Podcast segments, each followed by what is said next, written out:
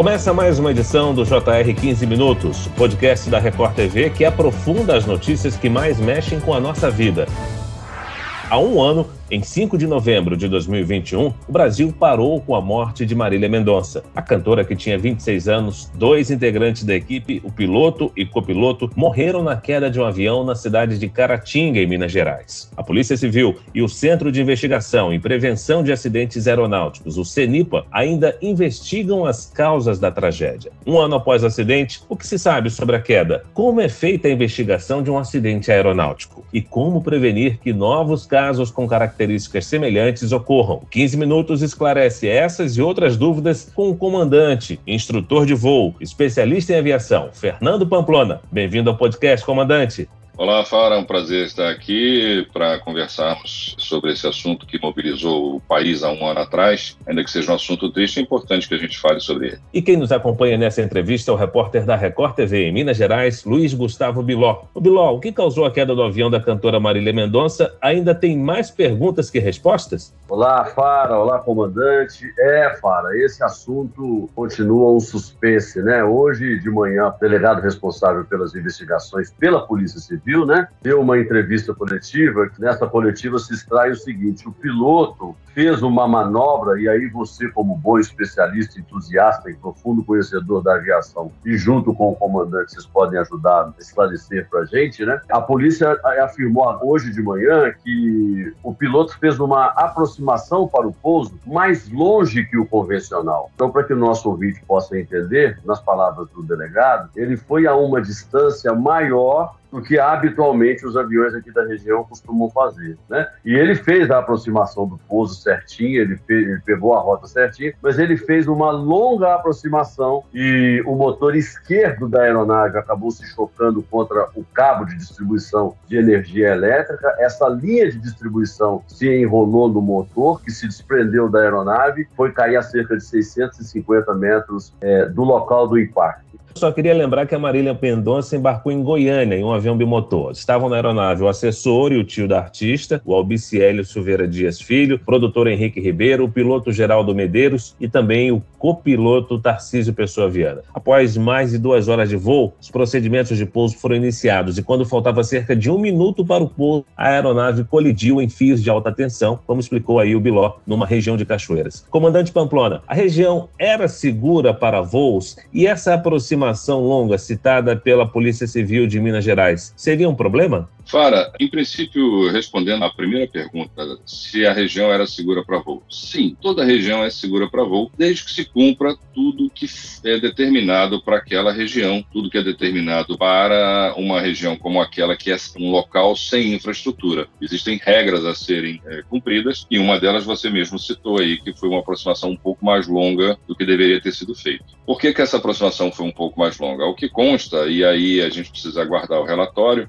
é que haviam nuvens relativamente baixas na região. Então, muito provavelmente, ao se aproximar do aeroporto, ele encontrou uma passagem, digamos assim. Então, havia uma cobertura de nuvens. Nessa cobertura existem buracos. Ele provavelmente encontrou um buraco e passou para baixo da camada de voos e fez o resto da aproximação é, visualizando o terreno, que até então não era feito. Por isso, essa aproximação longa. Comandante, eu tive a oportunidade de conversar com vários pilotos, tão frequentemente fazendo voos aqui na região, e um deles, inclusive, me disse que falou com o comandante da Marília Mendonça cinco minutos antes do impacto. E eu perguntei a esse piloto, ele manifestou alguma emergência, algum problema na aeronave, algum problema de saúde dele ou de alguém da tripulação? Ele falou, não, ele estava absolutamente é, com a voz normal, tudo tranquilo a bordo, não manifestou nenhuma preocupação nesse sentido. E eu queria fazer uma pergunta objetiva para o senhor. Todas as evidências sugerem que o piloto não viu o, o cabo de distribuição de energia elétrica, ou ele estava voando baixo demais, e ali no momento em que ele passava sobre os cabos, houve uma queda brusca, a chamada perda de altitude repentina. O senhor considera essa possibilidade dele não ter visto o cabo de distribuição de energia elétrica, ou de uma perda de altitude abrupta sobre os cabos de distribuição? Somente a investigação final vai poder esclarecer, mas é uma teoria bastante plausível pelo que foi abordado por todos os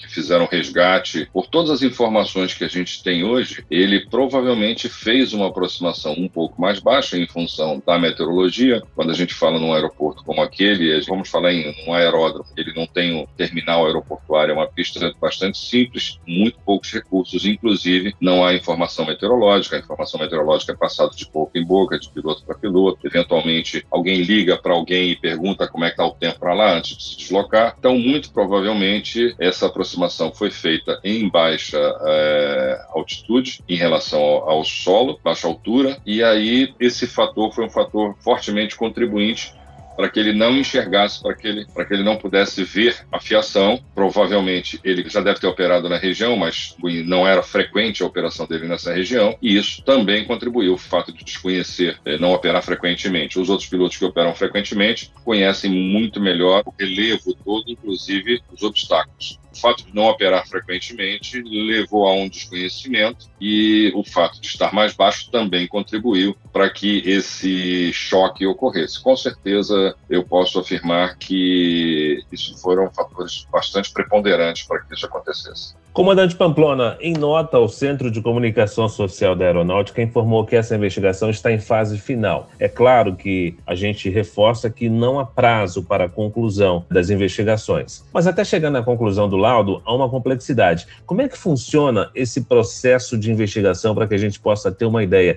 Às vezes as pessoas comentam, mas demora muito, um ano depois, dois anos depois não tem resultado. Como é que funciona uma investigação de um acidente aeronáutico, comandante? Uma investigação de um acidente aeronáutico é extremamente complexa, ela é extremamente difícil de ser feita, principalmente quanto menor o avião, menos recursos de informação essa investigação vai contar. O que se sabe é que, nesse caso específico, esse avião não contava com um gravador de, de dados de voo e isso dificulta muito a atuação dos investigadores. Então, para que não haja uma, um levantamento que seja é, infiel, eles são muito lentos. Fora isso, existem análises que são feitas feitas dos motores, e algumas delas são feitas na própria fábrica, e muitas vezes essas fábricas não são localizadas no Brasil. Então, há uma investigação muito profunda de cada elemento que possa ter sido contribuinte em termos de instrumentos de voo, motores. É, a parte mais fácil, talvez, seja a parte do corpo humano propriamente dito, de autópsias e necrópsias. É mais fácil, porque tudo isso é, nós temos uma expertise para fazer. A análise tanto do material, de fadiga de material, de, ou de falhas de materiais é muito complexa e depende de terceiros. E depois temos que montar tudo isso para refletir um quadro que seja fiel ao que aconteceu. E preciso tomar muito cuidado para que não haja nenhum tipo de consequência ou de imputação de culpa algum fator que não tenha sido realmente contribuinte.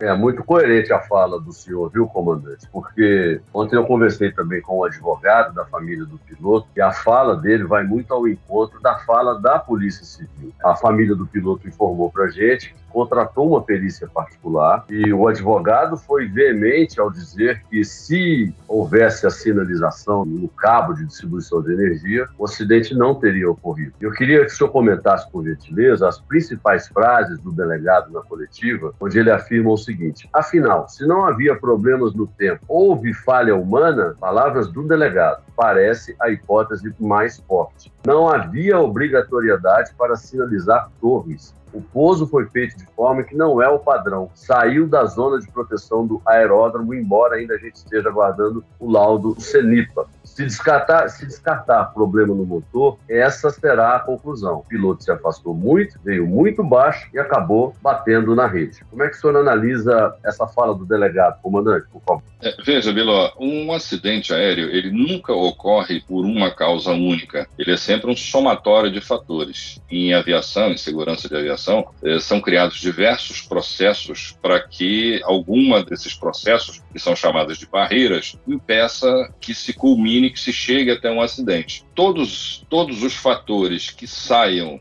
do que é preconizado pelos manuais de operação da aeronáutica, do fabricante do avião, de instruções de pilotagem, eles acabam contribuindo para que uma dessas barreiras seja derrubada. Repito, somente o relatório final vai poder dizer o que realmente aconteceu, reproduzir aqueles últimos momentos. Mas nós temos indícios bastante fortes de que esses fatores foram contribuintes para que esse acidente ocorresse. Ou seja, algumas barreiras de proteção, como a maneira correta de se aproximar de um aeródromo, a distância que, que isso foi feito, a altura em relação aos obstáculos com que isso foi feito, a falta de sinalização, tudo isso são fatores contribuintes. Ou seja, havia um pacote, esse pacote culminou, terminou o trágico acidente que vitimou a cantora e as outras pessoas, naturalmente.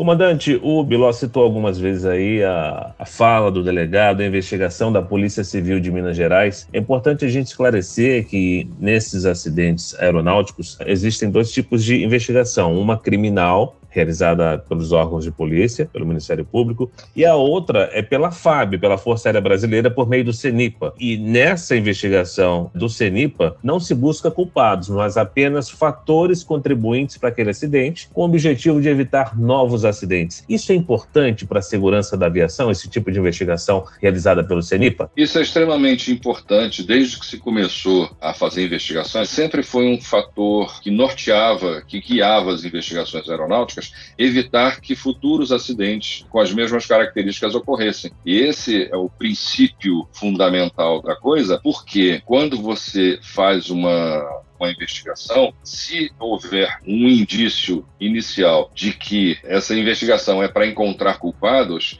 nas investigações futuras é, haverá muito menor envolvimento dos, dos, contribuintes. É preciso lembrar que nem todo acidente culmina, termina em mortes. E mesmo que não termine em mortes, a gente precisa fazer uma investigação profunda para evitar que ele ocorra novamente. E havendo sobreviventes, eles serão fundamentais para esclarecer o que ocorreu. Se o objetivo for encontrar culpados, não haverá colaboração futura de alguns desses participantes desse evento. Então, por isso é que, objetivamente, não se busca culpados, busca-se evitar, busca-se a segurança uh, da atividade aérea. É, cabe à polícia fazer a sua investigação criminal e aí sim uh, buscar culpados. Comandante, o Fábio disse muito bem aí que o intuito também da polícia é o apurar um eventual culpado pelo crime e no caso aqui da Marília Mendonça nada pode ser feito porque criminalmente, se constatada a falha humana, o piloto infelizmente veio a óbito. E quando a gente fala dessa investigação do CENIPA, esse suposto atraso na divulgação do laudo, né, é porque os trabalhos iniciais de campo foram terminados, foram concluídos poucos dias depois do acidente. Colheram aqui as informações do tempo, conversaram com testemunhas. Só que essas informações precisam ser confrontadas com as informações dos fabricantes do motor e da própria aeronave. Por isso que o laudo do CENIPA ainda não foi finalizado, embora a aeronáutica tenha assegurado que está numa fase muito avançada. Eu queria perguntar para o comandante o seguinte: se como o próprio Fara disse que o intuito dessa investigação do CENIPA é evitar que novos acidentes venham a acontecer. Dito isso, eu pergunto, comandante, eu andei aqui por toda a Caratinga, onde estou até hoje, e vi que absolutamente nada mudou em relação às esferas de sinalização que deveriam ser colocadas nos cabos de distribuição de energia. Se o CENIPA tem como função impedir que novos acidentes aconteçam, por que, que um acidente dessa gravidade, com uma pessoa tão famosa, um ano depois, absolutamente nada foi feito ainda? Quem é que poderia responder a essa pergunta, comandante? Comandante, só para reforçar a pergunta do Biló, a gente lembra que existem projetos no Congresso Nacional prevendo essa sinalização, mas esses projetos estão a meses parados. É, geralmente quando ocorre algum acidente que causa uma comoção nacional, surgem uma série de projetos, uma série de ideias, uma série de intenções que nem sempre se concretizam. Muitas vezes, e eu não estou dizendo que seja o caso desse, muitas vezes alguns, é, algumas pessoas se aproveitam é, do fato para ganhar alguma notoriedade e aí aparecem criando projetos uh, mirabolantes. Eu não estou dizendo que seja o caso desse, esse eu acho até que é bastante interessante e positivo, mas uh, isso é um fato, o aproveitamento do acidente em si para poder aparecer. O relatório do CENIPA, ele não tem força de lei, ele tem recomendações a serem feitas quando sai da esfera da aeronáutica. Ele pode modificar processos desde que sejam internos, por exemplo, uma recomendação de mudança de regra de pilotagem, o, ou alguma exigência do fabricante. Mas fora isso, tirando essa área muito específica, ele não tem poder de lei de exigir que se coloque esferas numa área que não é considerada sítio aeroportuário. As autoridades responsáveis pela área fisicamente é que vão entender se isso é deve ser feito ou não. Toda lei que venha para aumentar a segurança sempre será muito bem-vinda. Mas há de convir que isso também tem um custo enorme. Então, as operadoras também ficam na. Quem é que vai arcar com esse custo? Sou eu que vou ter que arcar com esse custo? Como é que vai ficar esse problema da instalação? Qual o padrão a ser utilizado nessas esferas? É o mesmo que já existe? Vai haver alguma modificação? Vão ser iluminadas? Não vão ser iluminadas? O que, que vai acontecer a partir da, da, de agora para que isso se torne possível é que torna o processo bastante complexo. Ou seja, como o Biló falou, há um ano que aconteceu o acidente, não mudou absolutamente nada. Muito bem, o 15 minutos de hoje termina aqui. Eu agradeço a participação do comandante, instrutor de voo, especialista em aviação, Fernando Pamplona. Obrigado, comandante. Obrigado, Fara. Foi um prazer, sempre à disposição. Agradeço também a presença do repórter da Record TV em Minas Gerais, Luiz Gustavo Biló. Obrigado, Biló. Obrigado a você, Fara. Conte sempre conosco. Esse podcast contou com a produção de David Bezerra e dos estagiários Lucas Brito e Kátia Brazão. Sonoplastia de Marcos Vinícius. Coordenação de conteúdo, Edivaldo Nunes e Deni Almeida. Direção editorial, Tiago Contreira. Vice-presidente de jornalismo, Antônio Guerreiro. Nós te aguardamos no próximo episódio. Até lá!